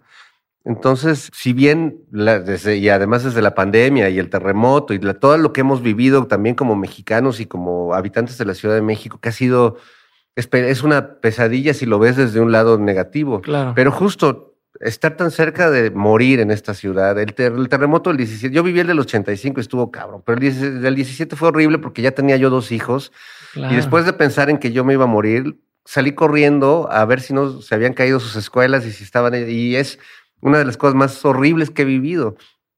Pues yo veo a mis hijos y pues se me ilumina el mundo, veo a mis amigos y se me ilumina el mundo porque todos, o sea, y además ya llegas a una edad en la que ya has perdido a varios cuates, ya no toda la gente que querías está completa en este mundo y no veo otro camino, ¿no? Sí, sí percibo que mucha gente está en la onda de quejarse todo el tiempo, de ver lo terrible que es el mundo. Pues yo digo, qué, qué padre, pues es lo más fácil de ver, ¿no? O sea, es muy fácil ver que todo está jodido. Sí exige una especie de compromiso personal con la realidad, ver que las cosas tienen otra manera de verse. Que, que, incluso esto que vemos jodido tiene otra, otra lectura donde pues está en camino de ser otra cosa, ¿no? Que yo sí, sí, en eso no, no puedo, tengo la fe en el nombre, soy Fernando. Eh, quizás no soy una persona dogmática en términos religiosos, pero sí creo ser una persona espiritual no creo ser una persona mala, creo ver personas buenas cotidianamente en la vida, que aunque luego se disfracen de malos en redes sociales o se disfracen de malos en, el trabajo, todos tenemos un poco de miedo, todos tenemos incertidumbre, todos queremos ser queridos, aunque a veces unos hagan todo lo contrario. Entonces yo siento una gran empatía por, por la gente. No, no, tengo muchos amigos que piensan, es que es que todos son unos pendejos, güey. Es que pinches mexicanos. Es que todo. El, el, el, cuando yo escucho que alguien piensa que todos son pendejos, pienso que el único pendejo ahí es él, ¿no? Porque no, no es no saber ver que ni siquiera podemos imaginar la cantidad de personas que somos en este país, en esta ciudad. No lo podemos imaginar. Creemos, ¿no? Cuando la gente dice, es que 30 millones de pendejos votaron por López Obrador, digo, qué huevotes, cabrón. ¿Tendrán idea de la cantidad de personas que están hablando de, vidas, de universos, de, emociones, de historias? Imagínate, es, está perfecto que exista una oposición, una oposición, pero que tengan argumentos válidos. Pendejear a 30 millones, híjole, qué valor, qué, qué valor eh, desde la ignorancia, porque cada una de esas personas, cada persona es un universo, es una historia, es una motivación, es una tragedia, es una manera de resolver la tragedia. Yo veo que la gente más optimista, como, como dices, o que ve con más luz, es la gente que ha vivido las cosas más cabronas de la vida, los que han estado en la cárcel, los que han estado enfermos, los que han este, sufrido pérdidas de seres que aman. La pura felicidad no te lleva al optimismo, te lleva a una frustración y a una, porque además hay que hacer algo por los demás, o sea, no, o sea, yo, yo sé que estamos en una época en la que podemos dedicarnos a, a, autocomplacernos, pero pues de veras te deja un poco hueco, ¿no? O sea, no, no, no digo que te vayas a de voluntario a ser bombero, hay muchas cosas de hacer o, a donar dinero que, a lo mejor no tienes, pero yo creo que, por ejemplo, participar en política para mí es una manera de comprometerme con personas que, que quiero y que, y que quisiera que vivieran mejor y que tuvieran mejores condiciones de vida en este país. Ok. Te voy a cambiar el tema tantito antes de pasar a una sección de preguntas que tengo concretas, pero me quedé con esta duda y, creo que es importante eh, atenderla, que es cómo le hacías para lograr todas estas primeras oportunidades. Mucha gente que escucha dice yo quisiera estar ahí, yo quisiera estar en esto, yo quisiera estar en tal, pero es cómo abro esa puerta, cómo haces que de un lugar te digan, te doy la oportunidad de empezar este otro proyecto, ¿no? Y te voy a dar la oportunidad de empezar este otro proyecto. ¿Qué haces? ¿Cómo le haces? ¿Cómo te conectas? ¿Qué enseñas? ¿Cómo es para poder ir recibiendo esas oportunidades de, va, vamos a jugar una contigo? pues, eh, pues, supongo que, que nunca he dejado de hacer cosas y siempre entendí que había que como que recorrer un camino para llegar yo tengo muchos, eh, no muchos, pero algunas personas que se me han acercado y desde la música y me dicen, oye, ayúdame a compartir mi rola en Twitter. La comparto. Oye, es que tuvo 10 retweets. No, no sirvo para la música. Tú pones algo y tienes. Digo, güey, llevo toda la vida compartiendo canciones e intentándolo y más de la mitad de ese tiempo me he sentido también ignorado, pero pues no por eso lo he dejado de hacer. No hay, no hay estaciones de radio que programen rock mexicano. Hay una en la Ciudad de México, o, dos tal vez con algunos espacios. El teatro, el cabaret que hago tampoco es que sea muy promovido. O sea, o me dicen es que tú ya llevas un texto y publicas libros. Sí, pero no tienes idea de la cantidad de libros que llevé antes que me dijeron no. O, tú quién eres, ¿no? O, por qué te vamos a publicar un libro. O no está bueno tu libro, ¿no? Y, y muchas veces también tenían razón, porque pues, es, es un proceso. Yo empecé a los 17 años a trabajar como corrector de estilo en el periódico Nacional. Llegué a pedir chamba, igual que llegué a una estación de radio en Cuautla a pedir chamba de barrendero porque quería ser locutor y se cagaron de la risa y me dijeron, no, güey, pues no tienes que empezar barriendo, tienes que empezar haciendo un, casting en una cabina de un anuncio. Y me quedé, o sea, hice mi casting a los 16, 17 años y me quedé algunos años como locutor todas las tardes en esa estación en Estéreo Armonía en Cuautla. Y empecé a trabajar en Nacional como corrector de estilo y empecé a publicar textos que mis compañeros le quitaban mi crédito porque decían los nuevos no firman y los nuevos no hacen esto. Y me todo el tiempo como chiquiteándote, chamaqueando ojetes, pero pues yo como que no me detenía y siempre terminaba haciéndome amigo de alguien muy chingón. Cuando estaba en el Nacional, pues sí me jodían mucho, incluso mi editor me decía, Ay, tú querías que vas a ser artista y músico. No, no, no. Aquí escribe de este que sí es uno de, de veras. Pero yo no, no, me enganchaba. La verdad es que era como de pues, cada quien que diga. Y mi compañero de pupitre o de, escritorio, donde teníamos nuestras máquinas de escribir, todavía me tocó ese periodismo antiguo. Era don Fernando Marcos. No, bueno, imagínate. Y de ahí a capturistas a pasarlo a las computadoras. Y luego pegábamos el periódico con pegamento y recortando. O sea, era como el espacio de cositas. este, pero mi, mi compañero era don Fernando Marcos, que se sentaba a mi lado todas las tardes y era el decano del periodismo deportivo. Pero además era un tipo que era medio filósofo, fue productor de cine, eh, futbolista. futbolista, seleccionado nacional, técnico, árbitro. No, no, pinche loco. Y pues todas las tardes me contaba y yo le platicaba. Y un día me cachó escribiéndole un poema a mi novia en la máquina de escribir. Y me dice, ah, dice, ahora entiendo por qué usted no sabe nada de deportes. usted es poeta. Este, y me dice, me deja leer sus poemas en mi programa de radio. Y yo me acuerdo, pues tenía pues, que 17, 18 años y llegué a mi casa este, con mis papás, prenda la radio, ¿cómo voy a hacer? Y leyeron mis poemas y dijo don Fernando, no, es que aquí tenemos a un, a un alguien que puede ser un, poeta, un insigne poeta, dijo. Y yo me emocioné. Y la verdad es que esas palmaditas de gente sí importante, ¿no? Porque si el güey de al lado que se la pasaba viendo pornografía y eso me decía que yo era un pendejo, decía, bueno, pues pero, decía chumarichuca, ¿no?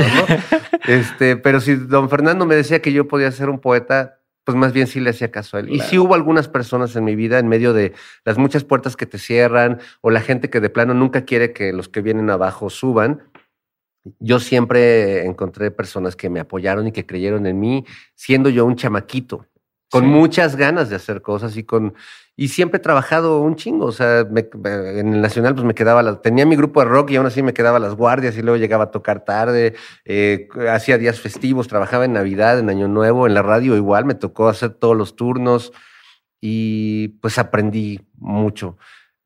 Creo que mm, lo, algo que me ayuda a, llegar a, a, los lugares y a abrirme las puertas es que tengo, no voy a pedir chamba, voy a ofrecer lo que yo hago. O sea, como que, eh, porque también me llega gente que cuando yo he sido jefe o coordino un proyecto que dicen, oye, quiero este, participar en tu programa. ¿Lo has visto? No. O sea, desechado de inmediato, güey, ¿no? O sea, o quiero hacer esto, ¿no? ¿Qué necesitas que haga? No, o sea, yo, yo llego con proyectos, ¿no? O sea, yo habitualmente llego, yo quiero hacer algo, yo creo que a ti te hace falta esto, cabrón. Ok. No tengo formación empresarial, pero creo que soy bueno para eso, porque sé que no, no estoy esperando que me den nada. O sea, es más bien, yo te tengo este proyecto, creo que está muy bueno, con los programas de tele así ha sido, de mira, tengo esta propuesta, eh, en la radio igual. O sea, les haces fácil que digan que sí. O sea, no, pues porque no tienen que pensar mucho en otras cosas. Pero ¿cómo lo vamos a hacer? Es, tienen que darte lo único que a veces tienen los empresarios en este país, que es varo. O sea, dinero para que eso, que ellos les va a dar prestigio y les van a decir, oye, qué buen programa y que, que eso les encanta, se lubrican con eso, pero ellos lo único que tienen es dinero. No pueden ellos inventar un programa, ponerle un nombre, tiene, para todo tienen que hacer estudios de mercado. Son como castratis intelectuales, ¿no? No, pueden, no piensan, no tienen imaginación, tienen varo. Y está muy bien, yo no, yo no les critico eso, yo más bien se, les pido el varo para poder hacer proyectos. Chingón. Voy a pasar, Fernando, a una parte de preguntas concretas, ¿ok? La pregunta es concreta, la respuesta no tiene que serlo. Ok. Eh, responde si seguimos. Pregunta número uno, ¿cuál ha sido uno de los peores consejos que te han dado en tu vida? Pues eh, muchos que me dio mi mamá cuando era niño, verdad. Y, lo digo con, cariño y sin, réplica, pero la verdad es que mi mamá quería que yo fuera otra persona y me daba consejos para volverme otra persona. Entonces, por ejemplo, cuando mi mamá veía la oportunidad de que yo pudiera aprovecharme de una situación para escalar en la vida, me decía, aprovecha esto yo decía, no, así no me gusta. O, ¿por qué no le pides a tu amigo que te recomiende para.? No me gusta. Entiendo por qué, porque así se hacía en México y se sigue haciendo, la verdad. Pero alguien, o sea, tenemos que haber personas que empecemos a hacer las cosas diferentes. Entonces, yo hubo un momento en la adolescencia temprana que yo tomé conscientemente la decisión de que yo iba a hacer todo lo contrario que mi mamá me dijera. Ok. Este, y así, y así lo hice. Aunque hubo alguno de esos consejos que, dijiste, puta, si le hubiera hecho caso o no, o te funcionó. No, porque mira, este. Estás pensándola. sí, porque, porque el, tema de, vivir con alguien y eso, pero después de tener a mis hijos, aunque viví una tragedia amorosa y una, una separación espeluznante, o sea, si le hubiera hecho caso a mi mamá, no tendría dos hijos que también son como el, sentido de mi vida. Entonces también hay cosas muy bellas que te van a costar, que te van a doler. O sea, también en la vida no todo puede ser este, ganar, ganar, ¿no? Hay, hay, yo creo que para quienes tienen hijos, ser padres no es un ganar, ganar. De hecho, pierdes todo. Pero lo que, lo que te llevas al formar, al hacer, al ver crecer a tus hijos, al apoyarlos, al darles una educación, amor, Puta, pues eso no, no, nadie te lo puede explicar, mm. nadie te lo puede dar de otra forma, ¿no? Chingón. ¿Cuál ha sido uno de los mejores consejos que te han dado? no te comas las uñas. Pero nunca los sé. No, los mejores consejos que me han dado, ¿sabes qué es lo peor? Que nunca los he seguido, carajo. O sea, sí, sí creo que soy malo para, para aprender a partir de, la experiencia de los demás. Y eso también me ha llevado a cometer un chingo de errores y a, dañarme a mí y a dañar a otras personas también.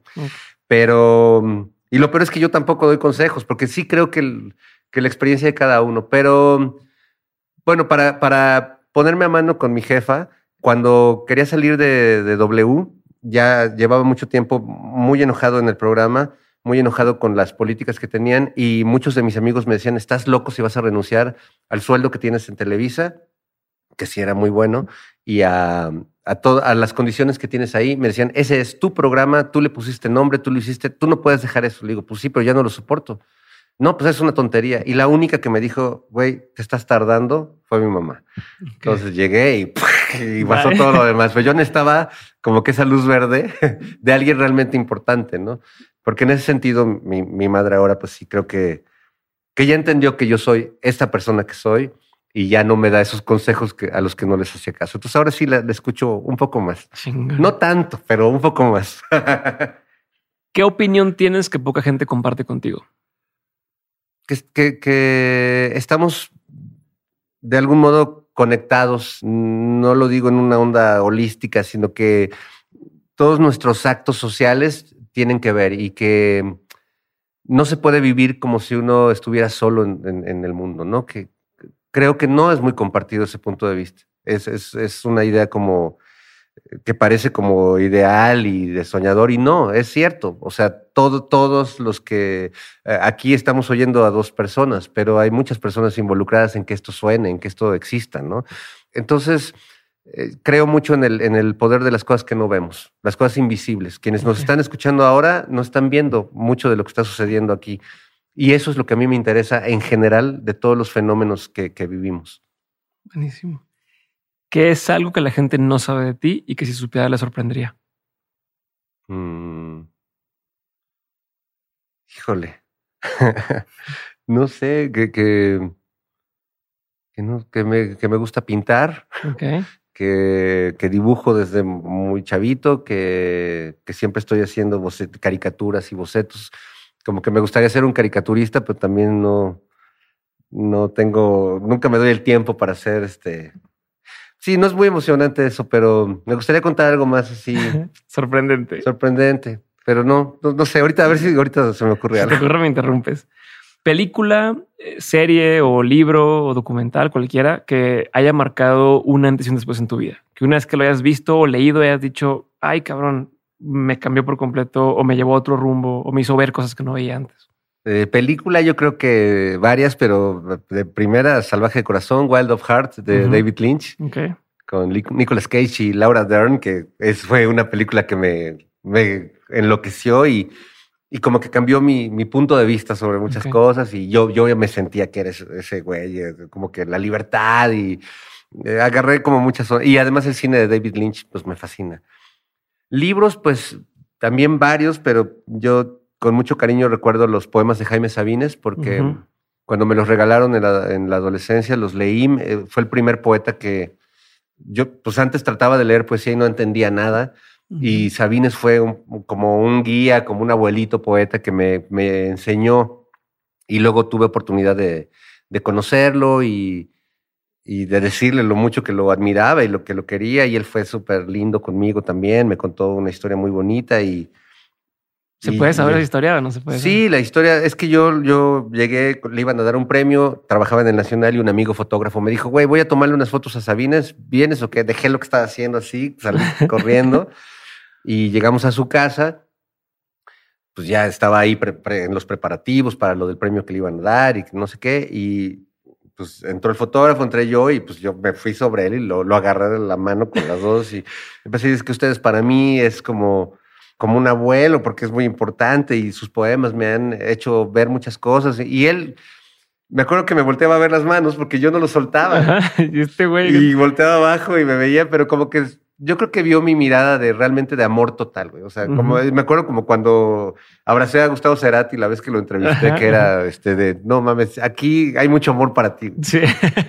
Y don Jaime lo vio y le digo, tenía mucho, le, decía sin soltarlo, tenía mucho miedo de conocerlo porque, porque lo admiro mucho y, me daba miedo que usted no me recibiera o, me dijera una grosería o algo. Me dice, no, no, es que eso, eso que tú dices es algo muy fuerte que no, no es bueno conocer a, a las personas que amas porque te puedes frustrar tremendamente. Dice, como me pasó a mí, dice, cuando fui a ver a Pablo Neruda, porque un amigo me dijo que iba a visitar a Neruda y que fuéramos, y yo llevé mis poemas así en hojitas bajo el brazo, y entramos a, la casa donde él estaba viviendo, supongo que en, en una estadía aquí en México, y que dice que lo primero que vio le frustró, que en la mesa, que entraron, nadie les abrió y que, que en la mesa había un, una canastita con un letrero que decía cooperacha o cooperación para el canto general, ¿no? Y los amigos que llegaban ahí ponían monedas para publicar el canto general, ¿no? Este, entonces que Sabines dijo, se ve que la vida de poeta es Neruda y está pidiendo cooperacha para su libro. Que así es, la verdad es que así. Entonces dice que, que, le gritaron al maestro y que una voz les dijo, no, pues suban. Y ya que subió Sabines y que pues que abrieron una puerta y que había una especie como de manatí en una tina desnudo en medio de humo y la piel toda arrugadita y que era, era, este Pablo Neruda. Así de, sí, ¿qué, qué pasó? ¿Qué, necesita? Y dice Sabines que no pudo con, con la mm, imagen, ¿no? Claro. O sea, el, el, el hombre gordo en la tina, arrugado, vaporoso y oloroso, dijo, no, no le pude entregar mis poemas, no, no pude, no, casi, casi como menos Simpson caminó hacia atrás y se perdió en el bosquecito, ¿no? Este, pero me encantó que tuviera ese gesto conmigo, que pues para mí es la, es la gran historia de, de haber conocido a ese poeta y salir de ahí realizado. Y, y si bien, bueno, pues sigo pensando que es un gran poeta. A partir de ahí empecé a leer a, más y empecé a hacerme admirador de, la poesía. Y de hecho, después empecé a escribir poesía muy inspirado también por, por ese espíritu, porque creo que hay poetas que, que se sienten hechos a mano y que viven en la academia. Y hay poetas que, que trabajan y que hacen una vida normal. Y Jaime Sabines fue de esos. Jaime Sabines este, vendía telas mientras escribía poemas y hacía cuentas y mantenía a su familia y, tenía broncas amorosas. Y es decir, es un poeta de la vida, de la calle. Y pues yo creo que esa es la poesía, ¿no? O sea, la, la otra, la, la, así hecha con hilos de luz en las alturas, pues esa no me interesa tanto, la verdad. Buenísimo. Voy a la última pregunta. Fernando, de todo lo que has vivido, tanto en lo personal como en lo laboral, has tenido un montón de aprendizajes. Si tuvieras que quedarte con tres aprendizajes que quisieras tener siempre presentes, que fueran esta brújula o este norte en tu vida, ¿cuáles serían? Mm. Uno es que todo, hasta lo más terrible y sobre todo lo más terrible, pasa. Que mm, hay momentos de, de gran confusión en la vida o de gran desasosiego donde uno puede tomar las peores decisiones, ¿no? Hasta quitarte la vida un gran aprendizaje es que pues, debes esperar un poco, que siempre eh, la paciencia es, es, un arte y que a veces hay que aguantar la tempestad. ¿no? Lo, he vivido en momentos de gran dolor eh, psicológico, emocional, pero también lo he vivido literalmente en momentos de, de, acción, este, a punto de ahogarme en una lancha en la noche y aguantar vara para, para sobrevivir. ¿no? Eh, esa es una. Otra yo creo que es no te lleva eh, a ninguna parte traicionar aquello en lo que crees, ¿no? O sea, muchas veces en la vida me, ofrecieron cambiar lo que yo pienso, lo que yo siento por tener más dinero, por tener otras cosas. Y, y, sí he perdido dinero y sí me he quedado sin trabajo y le he pasado difícil en términos materiales, pero siempre me siento muy contento de ser quien soy. No, no, no siento vergüenza o, las cosas que he hecho, digamos, contra mí mismo nunca han traicionado a ese niño que yo era y a esa persona soñadora, amorosa, etcétera, ¿no? Entonces, bueno, eso es importante. Y la otra es que, pues sí creo que, que no hay límites en términos de creación y de, de, lo que podemos hacer con nuestra mente, que las limitaciones son prejuicios, que son ideas, distorsiones que tenemos en la mente, pero que a mí, a mí me, pues me saca mucho de onda la gente que se queda para escribir un texto, quieren escribir una novela y se quedan con la hoja en blanco o una canción. He, escuchado amigos músicos o compositores que no pueden componer. Digo, qué raro, porque tal vez a lo mejor no tienes nada que decir. Porque cuando tienes algo que decir, la hoja se llena sola. Pero para tener algo que decir, pues hay que vivir. O sea, querer ser un poeta de tu silla y tu mesita y tu compu sin salir a vivir, sin darte en la madre, sin enamorarte, sin... Pues no. Por eso te decía de los escritores hace rato, ¿no? Hay escritores que a mí me da hueva leerlos y me da hueva encontrármelos, porque pues es gente que es como ser un mentiroso nada más, ¿no? En cambio, un buen escritor eh, incluso puede hablar de algo que no ha vivido, pero con la experiencia tremenda que tiene, te lo va a hacer sentir así y además, pues va a investigar y va a ser alguien que se va a preocupar porque por respetar a su interlocutor. Que volvemos a lo mismo en los medios, en la literatura, en la música. Si tú amas tanto a, quien lo va a recibir, aunque no lo conozcas, como, como te amas a ti o como tú te has sentido amado, pues pasan cosas fantásticas. Monocordio es un proyecto en la música que nunca ha tenido apoyos así transnacionales. Alguna vez firmé con Nemi, pero para una distribución de un EP, pero pues no, no fui parte de, ni, ni tengo videoclips, ni he tenido lana detrás así. Yo, yo con mi chamba eh, ahorro y pago mis producciones y mis discos, mi música me pertenece. Y después de 20 años, porque este año estoy cumpliendo dos décadas de, de haber creado ese proyecto, pues mi música se oye en todo el mundo y se oye bien. Y, eh, cada mes hay este, más de 100 mil personas este, escuchando mi música y tengo una canción que tiene creo que 4 millones de, eh, escuchas, descargas. Me, llegan reportes de Spotify que en Rusia tengo este, 200 nuevos oyentes y en lugares que jamás tal vez visitaré. Y tengo amigos que han tenido lo, otro y están súper frustrados, se sienten muy tristes porque no, pues no sé qué esperaban, ¿no? Si vivimos también en México y aquí todo ha sido más difícil. Y no porque seamos malos ni mediocres, sino porque históricamente hemos tenido muchas cosas en contra que ya asumimos como normales, pero no es normal. Por eso no somos como los gringos o como los ingleses, ¿no? Y que eso muchos músicos nos frustramos en algún momento de la vida porque dices, bueno, ¿y por qué yo no soy, no puedo ser nunca como Coldplay o como Muse o como tal? algún día va a llegar, vamos a tener eso en México, pero mientras hay que recorrer el camino y tampoco hay que frustrarse de lo que logramos porque son pasos cabrones en la situación en la que está sucediendo. Yo me siento muy feliz de lo que ha pasado con mi música y, y todo ha sido como casero eh, y todo ha tenido que ver con la paciencia, ¿no? Si me hubiera desesperado y hubiera dicho, ay, no, no fui famoso en un año, adiós, pues no te podría estar contando esto. Ahí terminamos. Eh. Chingón. ¿Cómo te sentiste? Súper bien, está muy está padre. bueno, ¿eh? Muy padre. Pues te, metes en terrenos muy escabrosos, pero muy chidos. Pero no de forma mal, o sea, no es. No, está padrísimo. Muy buena, muy buena charla y este, la disfruté mucho. Sí, qué bueno que te gustó. Qué bueno que te gustó. Yo me lo pasé muy bien. ¿Tú te, te Sí, ya, claro, me lo pasé súper bien. Súper bien, creo que a la gente le va a gustar bastante. Y hablamos de todo, que es que también está padre poder. Es que es eso. O sea, no hay nada más quedarnos en una sola cosita y si, si de pronto algo empieza a sonar interesante, vámonos a, seguirle escarbando. No, y si, tuviéramos más tiempo, yo me hubiera ido todavía a hacer doble clic en varios de los temas. No, está increíble. A mí también me, bueno, a mí me encanta también conversar y y pues creo que igual que tú siempre parto de la curiosidad real que tengo de conocer y bueno, pues también por eso busco gente que, que admiro y que, que me llama la atención lo que hacen, ¿no? Este, porque también es como una escuela ya de vida. O sea, cada charla así, 100%. pues aprendes un chingo de cosas o, maneras diferentes de ver. 100%. Este, a mí me encanta. Y, eh, oyéndote también entrevistar, pues también este, está bien padre. O sea, apuntaste varias cosas. Estás, que apuntaste dos veces algo, ¿no? No, ves que me, pasa que me desvío tanto de... Se me va luego el tema del que estoy hablando. Entonces me da mucha pena porque pues mi mente así es como una cosa que se va enlazando y, y de repente ya se me olvidó.